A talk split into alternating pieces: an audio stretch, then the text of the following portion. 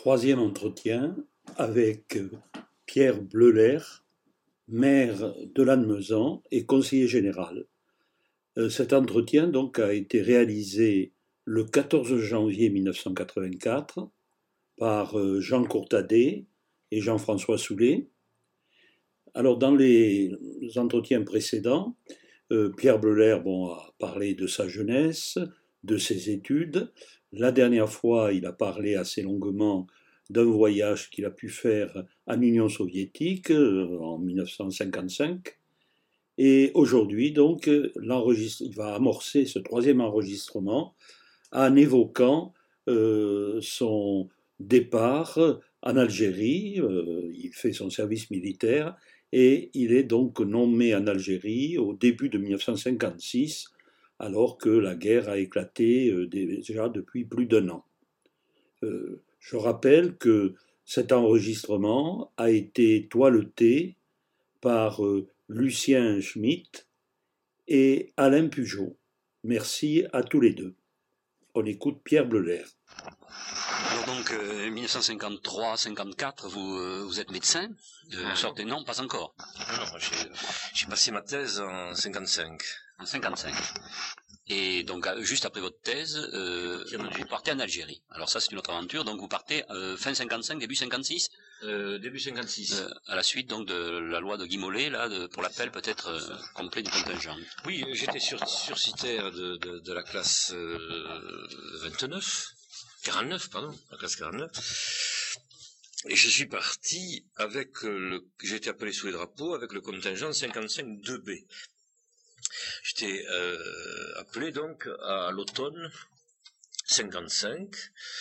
Euh, c'est au moment où j'ai passé la main à Jacques Christol, qui, qui, m'a succédé comme président de l'AG. Peut-être l'avez-vous connu hein, C'est certainement parce que c'est lui qui a fait, je pense, la jonction avec votre génération. Hein. Et j'ai passé, euh, bon, je suis comme tous les jeunes médecins de mon contingent, nous sommes restés en France, en métropole, disons. Euh, nous sommes restés euh, quelques mois parce que à l'époque c'était les rappelés qui étaient en Algérie. Et, nous, euh, nous étions destinés à assurer la relève des rappelés.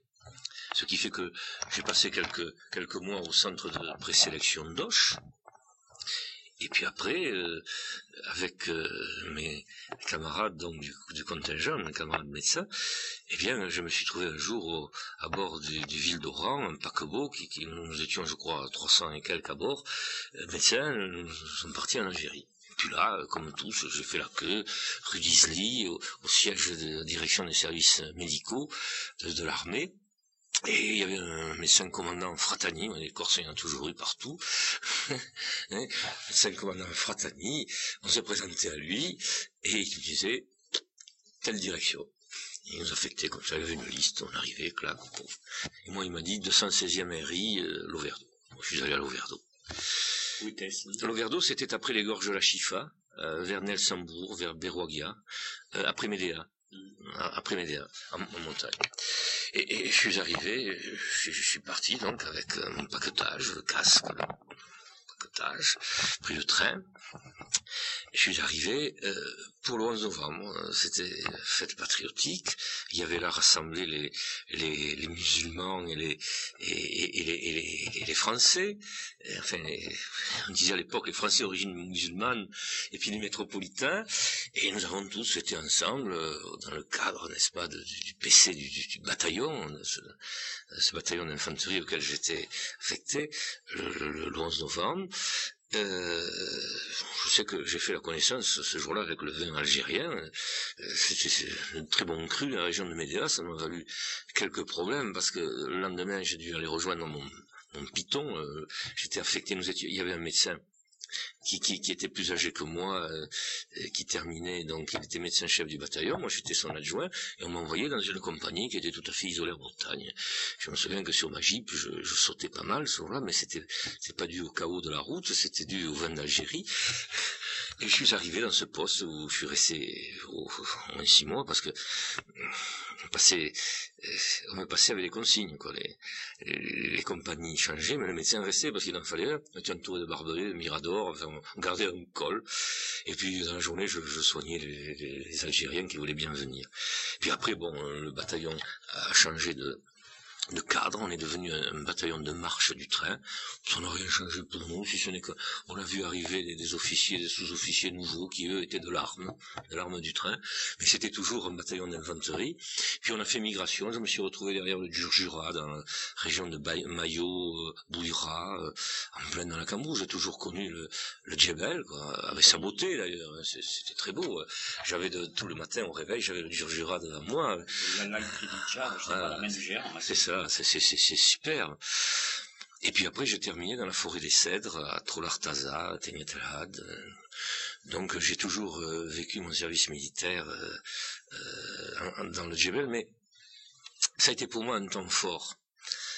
parce que j'y suis allé avec les sentiments d'un jeune métropolitain qui connaissait pas l'Algérie, qui savait que des événements graves s'y passaient, que l'avenir était incertain. Euh, j'y suis allé euh, avec le désir de, peut-être mieux appréhender la, réalité des choses. Aussi, la sensibilité des jeunes et surtout des étudiants était plutôt hostile à cette guerre. Bon, je me suis intégré naturellement, parce que je crois que j'ai une certaine possibilité, capacité, si vous voulez, à m'intégrer aux, communautés dans lesquelles je vis. Et, c'est certain qu'au contact de, tous ces, militaires, qui soient de carrière, officiers ou sous-officiers, ou du contingent, qui vivent la même vie, avec les mêmes risques, dans, les mêmes conditions, on, on s'intègre, hein. on finit par, euh, par épouser un petit peu le, euh, comment dirais-je, une façon commune de, de, de, de, voir les choses. Chacun a doute sa particularité, sa sensibilité, mais enfin, il y a des points de vue euh, général, on se sentait quand même menacé, on se sentait en difficulté, on, on, on était solidaire. Mais là, j'ai quand même découvert des, des, des choses importantes. Et je crois que ces, choses-là m'ont marqué. Euh, j'ai d'abord découvert, euh, j'ai découvert deux choses hein, au cours de, ce séjour. La première chose que j'ai découvert, c'est qu'on torturait. Et ça, je, me souviens euh, du premier soir où je suis arrivé sur, sur le piton, là, je vous parlais tout à l'heure, entouré de barbelés, que je n'ai pas pu dormir parce que j'entendais crier dans d'autres pièces. J'avais entendu parler, mais hein, je n'avais jamais été affronté. j'ai connu ces problèmes qui se posent à un médecin. Il y a des certificats qu'il faut faire. Ou d'un côté, il y a la solidarité avec les hommes avec lesquels vous vivez et la sécurité aussi du groupe auquel vous appartenez. Ça compte aussi. Et puis, euh, le reste. J'ai vécu péniblement cela, ça a été une période euh, difficile. Hein. Euh, je me souviens, a des réactions curieuses, parce que je me souviens un jour, on avait un convoi qui nous ravitaillait tout le là c'était plus quand j'étais dans la ça c'était oui. Là j'étais en Kabylie. Euh, la seconde fois. La première fois c'était du côté de c'était du côté de l'Auverdo là du, côté de dans, la région de, de Médéa. Mais là ce dont je vais parler c'était en Kabylie. Euh, je me souviens que pour notre convoi euh, qui qui nous reliait avec Bouira tous les jours qui allait chercher le courrier qui nous ravitaillait a été attaqué. Bon mais il y, a eu deux morts, des blessés. Bon, on m'a appelé de suite en tant que médecin. D'abord, le bataillon, j'étais à la compagnie de commandement d'action et service, tout le monde est parti, et, avec. Et puisqu'il y avait des blessés, je suis arrivé, et il y avait déjà des unités proches qui, qui, étaient intervenues. J'ai vu ces blessés, j'ai vu les morts, je les connaissais, c'était des gars de chez nous euh, avec lequel je parlais, euh, j'avais parlé, partagé la, même vie. Hein. Euh, ça, ça, vous choque, ça vous, ça vous blesse. On se sent impliqué, hein. on se sent solidaire. je dois dire que j'ai vu que tout ce qui était autour, ça flambait. Hein. Toutes les mechtas, tout ce qui était autour, ça tirait partout, ça flambait. Et je reconnais, je reconnais, parce que c'est un sentiment que, j'ai éprouvé, que sur le moment, euh, j'ai un peu la satisfaction de me dire, ah bon, hein, on va se venger, on va se, défendre, on va leur montrer qu'on est là. Hein. J'ai éprouvé ce sentiment, j'ai pas peur de le dire, peur de le dire, je l'ai éprouvé. Bon, et puis, on est revenu, quand On convoi, et puis il se trouve qu'il y avait des gens qui venaient ce jour-là me, visiter parce que je, soignais les gens aussi. Je soignais les populations civiles. Le matin, c'était la cour des miracles. Enfin, certains matins, il y avait des fois une centaine de personnes qui, attendaient le, le, Toubib. Hein. Puis en Kabylie, le Toubib, c'était quelqu'un. Hein. Quand on allait dans un douar, par exemple, souvent l'armée, quand elle allait visiter des voirs, faire des reconnaissances, elle appelait le médecin, elle amenait le médecin. Mais les femmes kabyles venaient baiser les mains du médecin. C'était pas toujours au goût du commandant, mais c'est comme ça. C'était le médecin avait une image assez extraordinaire hein, dans, ce pays. Ils avaient d'abord de gros besoins médicaux et, ils, aimaient bien euh, les, médecins français, ils le connaissaient d'ailleurs. Hein. D'autant plus que beaucoup de médecins algériens étaient aussi de, de facultés françaises. Et puis quand je suis arrivé, bon, je suis parti après avoir euh, vécu ce, spectacle, bon, des deux tués, des blessés, bon, on est remonté, euh, j'ai vu tout qui brûlait dans le fond, ce sentiment si vous de vengeance, ah, je le partageais, hein, je, le dis, je pense que à chaud, on ne peut pas maîtriser à chaud ces, réactions, c'est difficile. Puis je suis arrivé au camp, puis il y avait des gens qui m'attendaient. Ben, j'ai vu une femme, elle avait une balle, là. bon, je pu lui retirer. Euh, bon, elle avait chopé une balle dans, dans, dans le cadre. Et je me suis dit, quand même, dans le fond, c'est là que j'ai vu tout le ridicule, hein. cette femme, elle y pouvait, elle venait me voir. Bon, je dis pas qu'on on l'a pas tuée. Elle a chopé une balle parce qu'elle se trouvait dans, dans, le secteur où se passait. C'est là que je me suis rendu compte que il y avait quelque chose qui, qui, qui n'allait pas, quoi, entre l'action qu'on voulait mener, qui était de pacification, les coups qu'on recevait, qui, qui, étaient très durs et qui, qui de ce fait, et c'était d'ailleurs l'objet des, des, des, des, rebelles, de, de, de, de, créer ces réactions pour, pour creuser le fossé. Hein, c'est toujours l'enchaînement. Et puis après, de, s'apercevoir que, bon, au bout du compte, une bonne femme a reçu une balle parce qu'elle venait voir le, le Toubib. Et puis j'ai une autre expérience dans le même secteur. On part un matin, 3 heures du matin, on part en circuit en doigt. Bon, je faisais partie de l'opération, le commandant m'a demandé de venir, par pied, bon. Euh, mes infirmiers, marche, vous savez, puis tout d'un coup, vers avant le lever du jour, vous commencez à entendre le chant des guetteurs, c'est comme une prière du muezzin qui, qui, qui, qui, s'égrène le long des oueds. Là. vous êtes sûr que c'est pas la peine d'aller plus loin, vous êtes foutu que l'alerte est donnée. Effectivement, quand on est arrivé, il n'y avait que des femmes et des gosses. Mais alors, c'est là qu'est arrivé une histoire qui est quand même caractéristique, c'est que, bon, le commandant fait vider toute la, tout le doigt, on a mis les gens sur la place, il y a toujours une place dans ces doigts, hein là où ils battent le blé, là où tout le monde est là. Et puis évidemment, le euh, médecin qui doit, agir. Mettre la goutte dans l'œil, qu'est-ce que vous voulez que je fasse hein, Avec des petits moyens. Alors qu'est-ce que je faisais? Je, je m'évertuais à être utile, c'est-à-dire je m'occupais, voilà, je m'étais fixé une règle de conduite, elle m'avait été suggérée par un médecin euh, capitaine, parce que le cadre des médecins de, l'armée, là, c'est de la colo, de la colo, là, il y en avait un qui était remarquable, c'était des gens de qualité qui connaissaient bien ces problèmes de, médecine, de médecine de ces pays, qui étaient vraiment très proches des, appelés que nous étions, qui, faisaient leur devoir de, de, médecin. Il m'avait appris à soigner le trachome, parce qu'il faut considérer que euh, si vous leur donnez une, une, goutte tous les jours à mettre, euh, ils n'en mettront pas. Alors il y avait une méthode qui consistait, on, tourne la paupière, on mettait un peu d'anesthésique de contact, on grattait, on faisait saigner, on mettait la poudre, on fermait l'œil, et puis il fallait qu'il revienne après. Alors pour ça, quand on rentrait d'opération, mais on avait les boîtes de sel, des rations de combat, beaucoup de, de, sucreries ou autres que, euh, qu'en général on n'aime pas trop. Alors ils me jetaient dans une panière, les, braves gars de chez nous, pour, les petits arabes, pour les, pour les petits musulmans, ça, ils le faisaient, vous voyez, c'est, cet aspect, on faisait la guerre avec, ouais, bon. Euh, et alors je leur donnais, et comme ça, dis, si tu reviens, tu rentres. Comme ça, je, euh, comme ça, je pouvais soigner. Bon, alors ce jour-là, les, les, les, soldats qui vident donc tout ce douar, ils viennent voir le commandant et ils disent, euh, mon commandant, il y a un vieux là-bas, il est très âgé, il dit qu'il peut pas, qu'il peut pas bouger, on dirait qu'il on croit qu'il est amputé. Alors le commandant dit, bon, mais dites tout, va allez-y. Bon, J'y pars, et il me dit, mais attendez, n'y allez pas seul, prenez une escorte. J'étais habitué, moi, à soigner les gens sur la protection des mitrailleuses, tout ce que vous voulez. Je suis parti. Et alors là, il y a un spectacle extraordinaire pour moi, c'est que quand je suis rentré en ce droit, cette basse là, cette petite obscurité, dans ce doigt, cette mèche je veux dire, j'ai vu ce beau vieillard. Oh, il avait plus de 80 ans, je. Je sais même pas s'il savait son âge. Il a ouvert sa djellaba. Il avait la croix de guerre, et il avait la Légion d'honneur et la croix de guerre. C'était un amputé de la guerre de 14. Moi, instinctivement, quand j'ai vu ça, je l'ai salué. Il s'est mis à pleurer comme un gosse. Il s'est mis à pleurer. Alors on a parlé, il parlait français à peu près convenablement. Il m'a raconté, je crois que c'était à Verdun qu'il avait perdu sa, sa, jambe. On parlait avec émotion, on sait comment on parle de son passé. Bon, je lui ai laissé pas mal de bricoles. Hein. Et on est revenu euh, peut-être deux mois après. J'arrive à ce doigt, je dis, ah, je vais voir mon pote là. Hein. À ce moment-là, là, c'était deux jours et euh, il y avait le chef, il y avait encore des hommes là. il y a ce qu'on appelait le chef du village qui est arrivé vers moi et qui dit, tu, tu, tu dois pas y aller.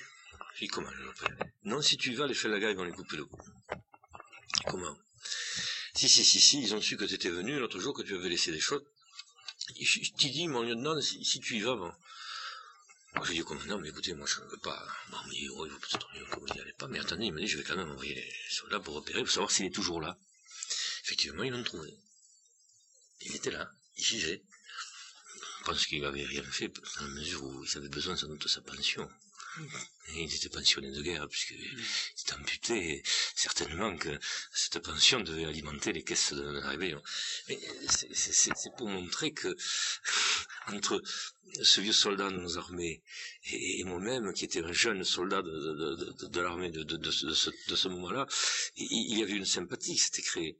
Mais entre nous, il y avait tout le reste, cette guérilla. Et c'est là que j'ai compris que cette guerre, on ne pouvait pas la, gagner. Et quand Ma femme est venue me changer la quille, parce qu'entre-temps, j'ai connu les émeutes d'Elbiard. J'ai assisté, je me souviens, avec un de mes amis, Rodet, Alain Rodet, qui était d'Argelès.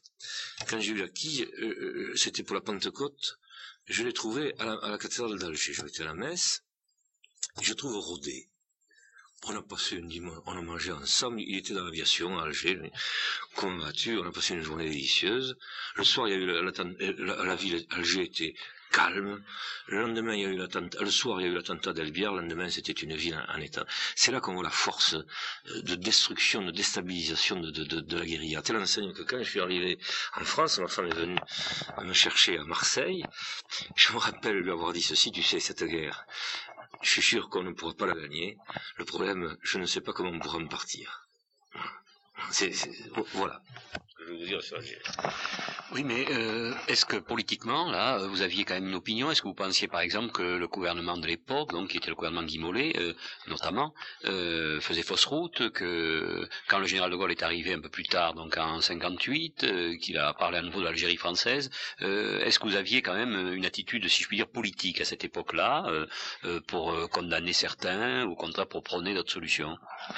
Je n'avais pas une, une politique, une, une attitude politique absolue euh, j'avais la sensibilité d'un jeune étudiant français, médecin de surcroît, qui, partait dans ce pays, et qui se rendait bien compte que euh, on avait perdu l'Indochine, on avait perdu le Maroc, on avait perdu la Tunisie, et que la fiction de dire que, c'était un département français ne suffisait pas à, rétablir la, paix. Donc, euh, je suis parti là avec, si vous voulez, le, sentiment que, cette guerre devrait se terminer et qu'un jour ou l'autre elle devrait se terminer par, la négociation, voyez-vous. Et c'était mon sentiment au départ. Je, je n'ai jamais pensé qu'on pouvait la garder par rapport à ce qui se passait dans les autres pays voisins et avec d'autres euh, colonies. Et ça ne fait que se renforcer. Parce que L'armée, bon, elle était sur la défensive. Moi, je parle pas de l'armée de métier qui avait connu l'Indochine. Bon, j'ai connu quelques-uns de ces officiers, ces officiers, ces sous-officiers d'active. Euh, j'ai vécu avec eux, donc, dans ces camps, dans ces, euh, dans ces cantonnements qui étaient les nôtres. Euh, C'était des gens de, qui avaient la passion de, de, de, ce qu'ils faisaient, la passion du drapeau, la passion de... Ils, agissaient en, en, toute, en leur âme et conscience. Ils avaient un sens élevé de, de leur devoir. Ils étaient prêts au sacrifice et ils en faisaient beaucoup sur le plan personnel et, familial. Mais je sentais que il y avait un fossé entre ce qu'ils ressentaient eux-mêmes et ce que pouvait ressentir le, le gars du contingent euh, que, que j'étais. Mais comment avez-vous apprécié le retour du général de Gaulle là, dans les conditions justement de l'affaire algérienne? Eh bien, euh, je n'étais plus en Algérie. Je n'étais plus en Algérie. Euh, euh, à vrai dire, je n'ai jamais pensé que je, ne me suis pas laissé prendre, si vous voulez, par l'euphorie qui, qui, sur le plan de, l'Algérie, beaucoup de respect pour la mémoire du général de Gaulle, hein, c'est pas ce que je veux dire. Mais il est certain que son retour a créé un choc psychologique. On a pu croire à un moment donné que ça serait la paix des braves. Euh, je n'y ai pas cru. J'aurais aimé. Je ne vous cache pas, j'aurais aimé. J'ai pas cru.